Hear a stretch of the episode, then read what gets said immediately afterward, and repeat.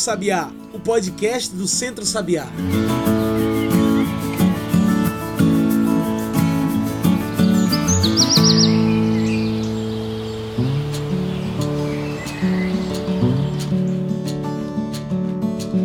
Olá e bom dia, boa tarde, boa noite para todo mundo que nos ouve agora pelo Spotify e também pelo Mixcloud. Eu sou João Lucas e está começando agora o Cantos do Sabiá, nosso podcast semanal sobre o campo, a cidade e o mundo.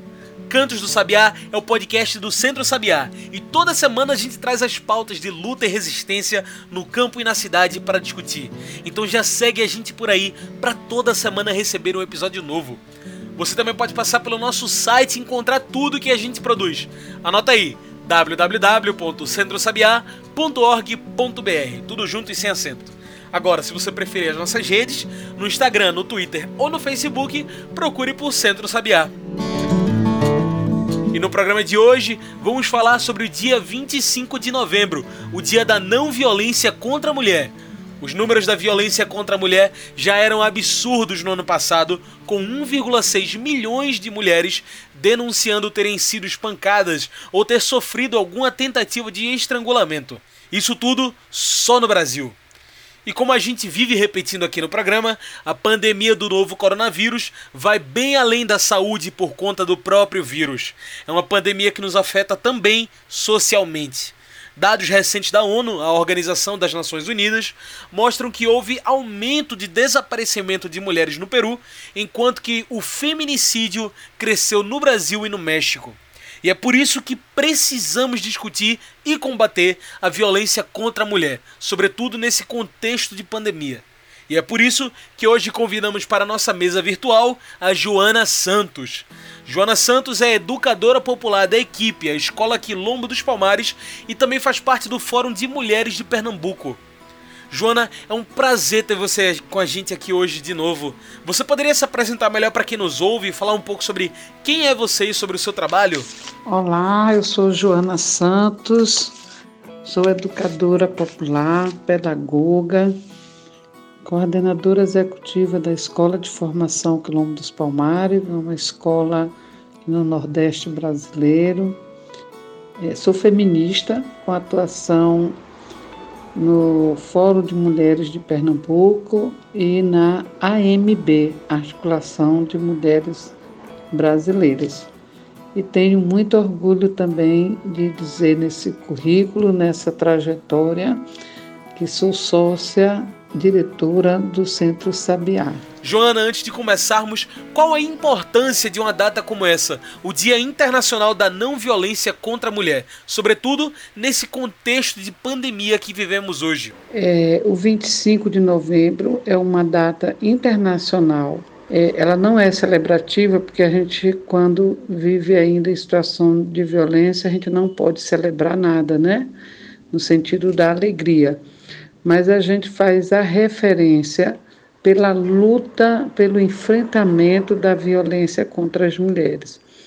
Então, do ponto de vista é, da luta, uma conquista, ou várias conquistas, inclusive pelo dia 25 de novembro, que antecede os 16 dias de ativismo pelo fim da violência contra as mulheres e os órgãos internacionais de defesa de direitos humanos de é, assinar acordos internacionais na luta pelo enfrentamento à violência contra as mulheres. E é um dia também que se faz referência a partir de fatos concretos de violação de direitos, de violência na vida das mulheres.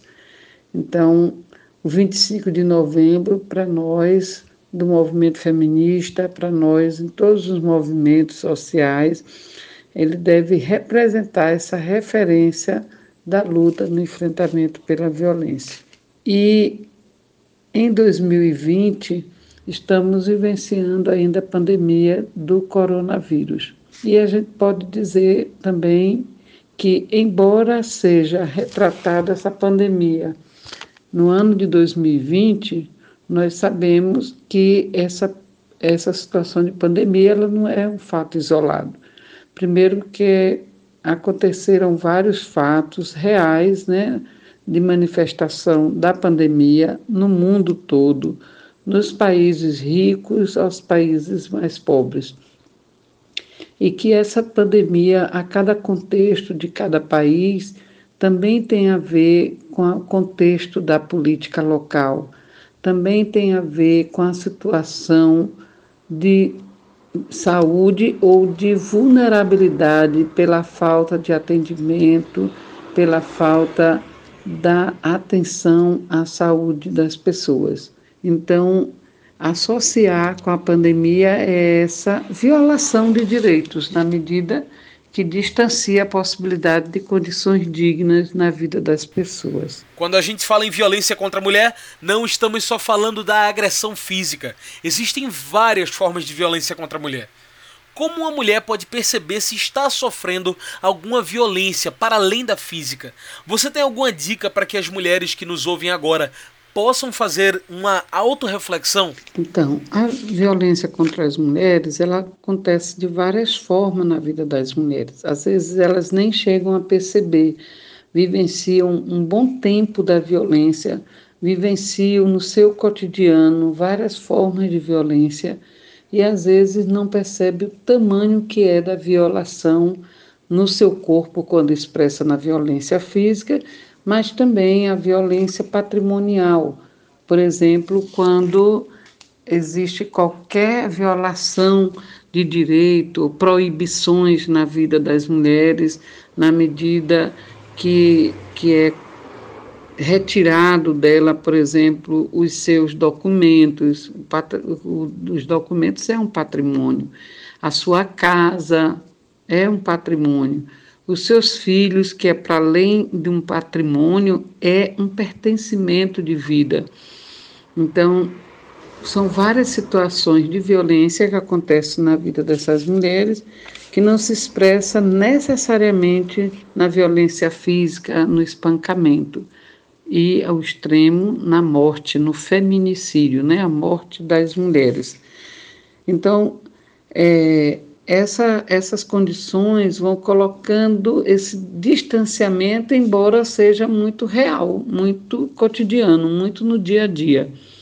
Essa convivência da violência a patrimonial, a física, a violência psicológica, então, que se expressa na, nas perseguições, que se expressa nas proibições, que se expressa no isolamento, que se expressa nas palavras de baixo escalão para atingir a autoestima das mulheres. Então, desde do, dos palavrões, do desrespeito ao lugar dessas mulheres na sociedade, por seu, por seu estilo é, físico, é, gorda, magra, é, por seu lugar de classe social, pobre ou rica, por, ser, por sua condição de racial, por ser negra ou branca, mas é principalmente, infelizmente, na vida das mulheres que mais se expressam os, os diversos tipos de violência e até o feminicídio. E as outras condições de violência também na pandemia, né? O não acesso aos bens comuns, à água. A água é um bem comum. Então, não tendo água na torneira para lavar a mão é, um, é uma violência, porque é uma condição de proteção ao vírus, do coronavírus, de manter a higienização com álcool gel. Então, cadê o dinheiro para comprar o álcool gel? Não tem. Então, isso também é uma violação de direito, né? Joana, não podemos ignorar a pandemia que hoje enfrentamos no Brasil e no mundo. Como você vê essa relação entre pandemia e o aumento da violência contra a mulher ao redor do mundo? Bom, a relação entre a pandemia e o aumento da violência, inclusive no mundo todo, né? Mas eu queria trazer uns números que, estão, que são estarrecedores, que são indignantes é, de números da violência contra as mulheres no Brasil. Não vou não vou para o mundo todo, porque essa situação ela é real, como eu disse antes, e está, estamos falando do continente latino-americano, estamos falando do Brasil, estamos falando de Pernambuco, estamos falando da região Nordeste, estamos falando da região Norte, dos vários lugares aonde se expressa inclusive o maior índice de, de pobreza, porque não é nem, nem toda pessoa pobre sofre violência, mas a condição de pobreza vulnerabiliza as pessoas em viver em situações de violência. Então, os números que, como tem como referência o ano de 2019, uma a cada mulher que sofreu violência física é uma média de dois minutos. Ou seja, a cada dois minutos, uma mulher sofreu violência física, que está expressa no seu corpo. Que aí essa, esse tipo de violência física é a maior expressão da violação do corpo, do território das, das mulheres. Outro dado é que a cada oito minutos uma mulher foi estuprada e 57,9%, ou seja, quase 58% dessas mulheres, vejam, tinham no máximo 13 anos, ou seja, estamos falando de um patamar, de uma faixa etária de adolescente, meninas adolescentes, que são mais estupradas nesse país. 1.326 mulheres foram vítimas de feminicídio. Então, o que é o feminicídio? A, a morte das mulheres pela própria condição de gênero, pelo fato de ser mulheres na sociedade. Então, aquela relação de, de poder sobre, aquela relação do machismo, do patriarcado, é um, uma condição de estar, estarem as mulheres a ficar vítima da violência ou morrer por situação de violência. E a maioria dessas mulheres, tanto os que sofrem violência ou que chega ao feminicídio, são as mulheres negras. Portanto, essa autorreflexão que eu apontei antes, no sentido dessa dimensão do lugar das mulheres na sua condição de gênero, por ser mulher, e a condição do racismo que todo mundo ouviu nessa situação da morte de João Alberto, um negro da periferia, que foi ao supermercado Carrefour, que a reação da, do crime da morte desse homem de forma violenta, de forma é, cruel, na frente das lentes da televisão, das imagens chocantes para cada um de nós, é de perceber que o racismo se expressa dessa forma.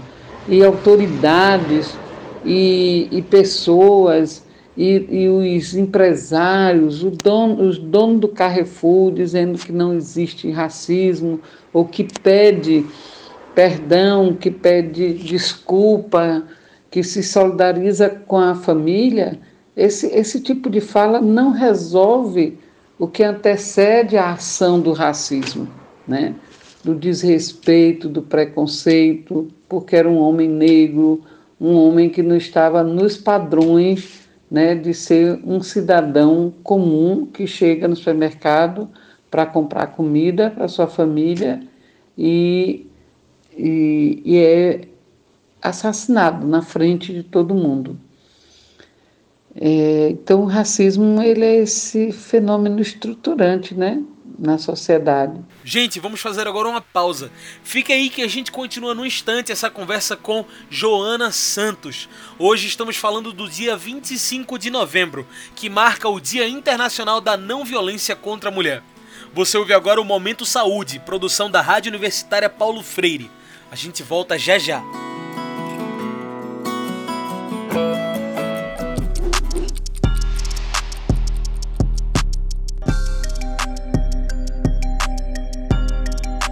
As mulheres vítimas de violência doméstica correm mais riscos nesse momento de pandemia porque ficam mais tempo em casa com o agressor.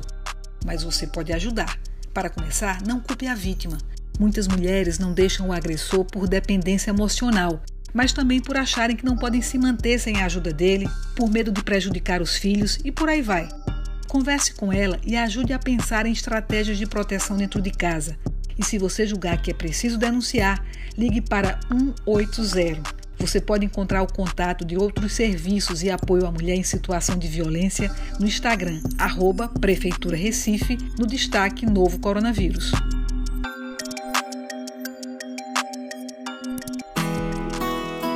E já estamos de volta, a gente segue aqui conversando com a Joana Santos. Hoje falamos sobre o dia 25 de novembro, o Dia Internacional da Não Violência contra a Mulher.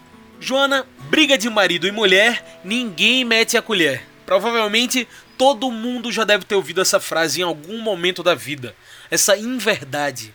Joana, na sua visão, o que os amigos e familiares devem fazer para impedir as violências? O que as pessoas ao redor podem fazer para ajudar?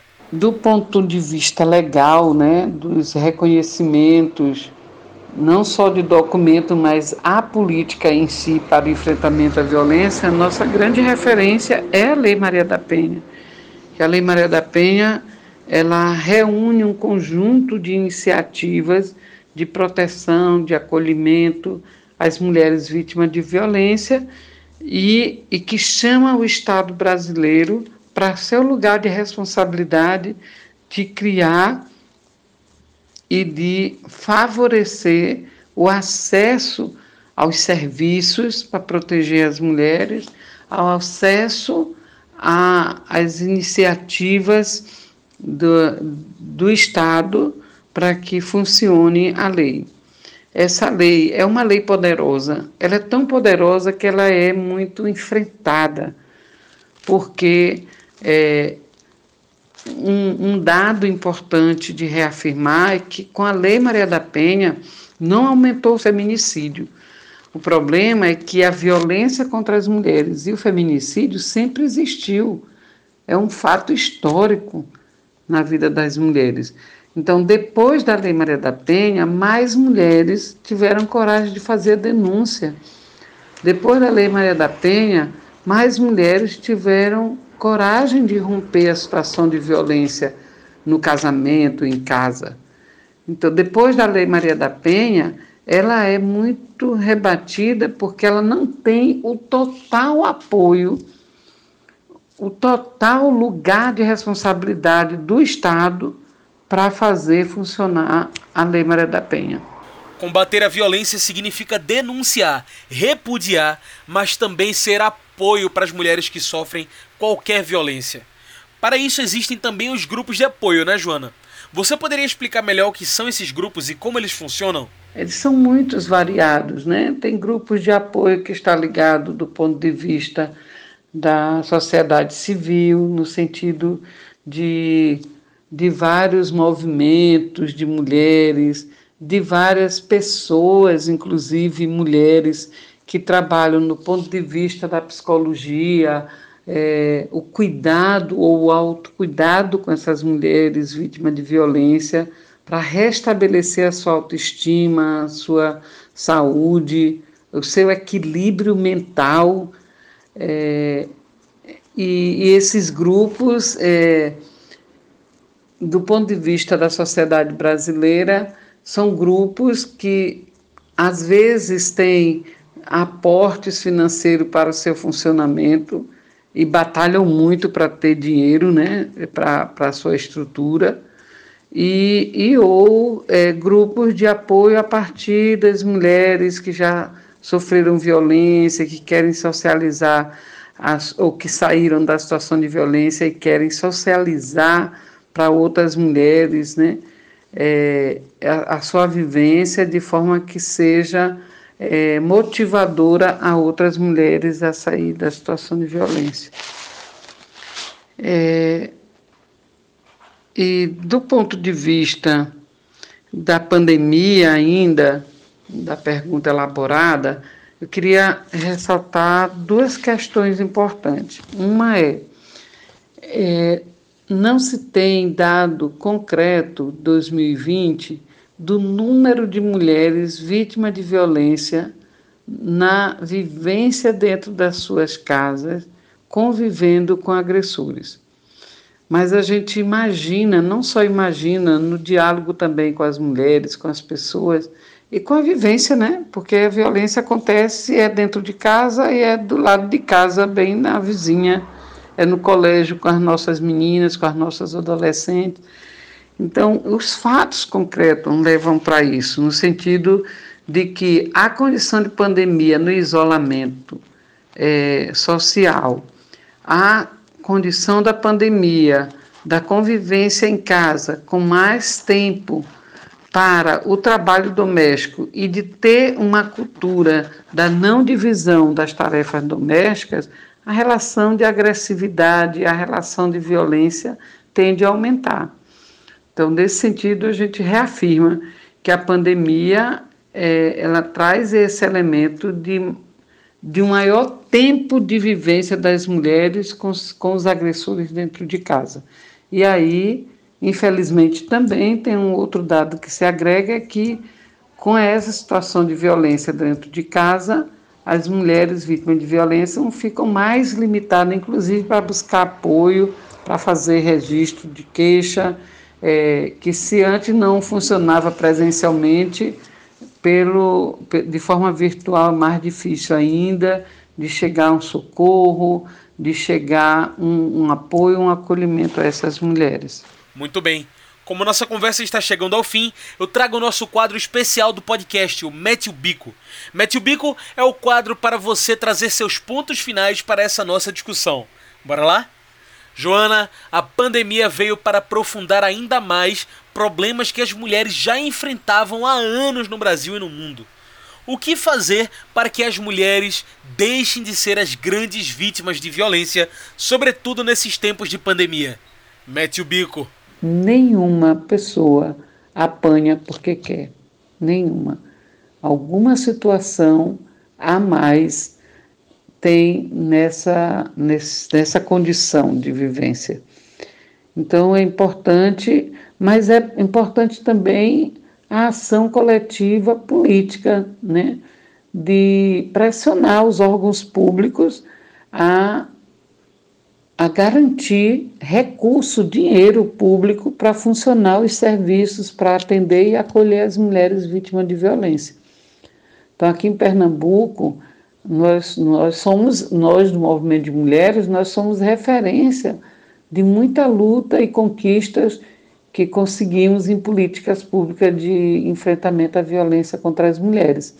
Mas é também nesse período dos últimos cinco anos, é, dos últimos três anos, sobretudo, quatro anos, é, de que a gente tem perdido muito das conquistas que lutamos é, de forma coletiva para conseguir centros de referência, para manter secretarias de política para as mulheres, de forma de poder da política dentro da estrutura, seja da prefeitura, dentro da estrutura, seja da Assembleia Legislativa, dentro da política da estrutura, seja do governo do Estado, da política de estrutura dentro do governo federal. Mas é também o lugar de empoderamento, não só da, da representação ou da representatividade, do empoderamento, porque a gente também, nesse mesmo governo fascista, que é o governo de Bolsonaro, é, o, o lugar das mulheres é um lugar figurativo, ou um lugar que é de trazer a política de que do lugar que estão essas mulheres, delas fazerem repercutir o sistema político fascista que o governo imprime. Então, na figura da ministra Damares, esse é um, é um exemplo simbólico demais do que é não ser uma mulher empoderada na política, e sim de um lugar que faz a política que usa a religião, a sua religião acima do lugar do Estado, que usa da figura de ser mulher contra, inclusive, as várias questões estruturadoras de ser contra a ideologia de gênero na escola, com medo de que as crianças é, aprendam sexualidade, enquanto que essa dimensão da educação é um lugar forte para que traga não só as informações, mas resgate história, resgate o lugar das mulheres de se empoderar desde criança ao saber como se proteger é, de lugar, por exemplo, do, do da violação é, do estupro ou do, é, com as mulheres e as jovens e adolescentes do assédio moral.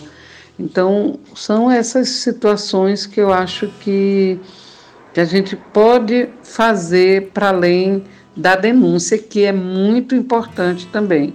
Embora muitas mulheres não, não a façam, não faz a denúncia, com medo de não ter ninguém que lhe ajude a ir em frente, né? E também porque os próprios órgãos é, da política, os próprios órgãos do, de governo ou dos poderes constituídos, como por exemplo a delegacia, é, o sistema judiciário, muitas das vezes não protege a mulher como deveria proteger.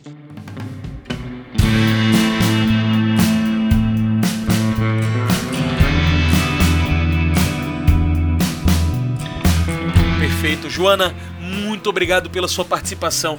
Infelizmente, nossa entrevista está chegando ao fim. Tem alguma mensagem que você gostaria de deixar para quem está nos ouvindo? Alguma consideração final? Quero primeiro falar do lugar da satisfação, de estar no programa, de, de contribuir nesse diálogo, mas dizer que também o diálogo, o debate é para fortalecer nossos posicionamentos políticos. Então, o posicionamento político no sentido da defesa, da ajuda e do acolhimento às mulheres vítimas de violência, da indignação com situações de violência, qualquer que seja ela, e do poder de ação imediata, de reação imediata, de, do enfrentamento à violência, para empoderar as mulheres vítimas de violência. Então, queria trazer e por fim dizer também, então, como é posicionamento político, é um fora Bolsonaro, fora Morão, novas eleições para presidente desse país, porque o que está aqui é uma verdadeira violência nas nossas vidas. Obrigada. Muito obrigado. Gente, hoje conversei com Joana Santos. Joana é educadora popular da equipe, a Escola Quilombo dos Palmares, e também faz parte do Fórum de Mulheres de Pernambuco. Então é isso, pessoal. Estamos chegando ao fim de mais um Cantos do Sabiá.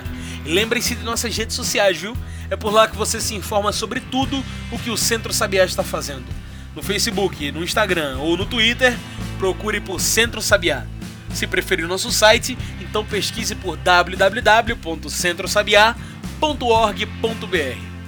Esse podcast foi produzido e editado por mim, João Lucas, com a supervisão operacional de Darliton Silva, o comunicador popular do Centro Sabiá. Tchau, pessoal, e até o próximo Cantos do Sabiá.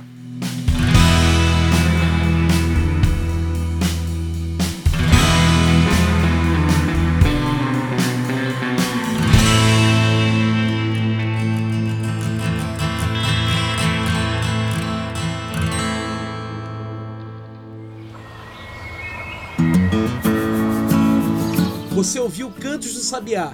Cantos do Sabiá é o podcast do Centro Sabiá em parceria com Brasil de Fato.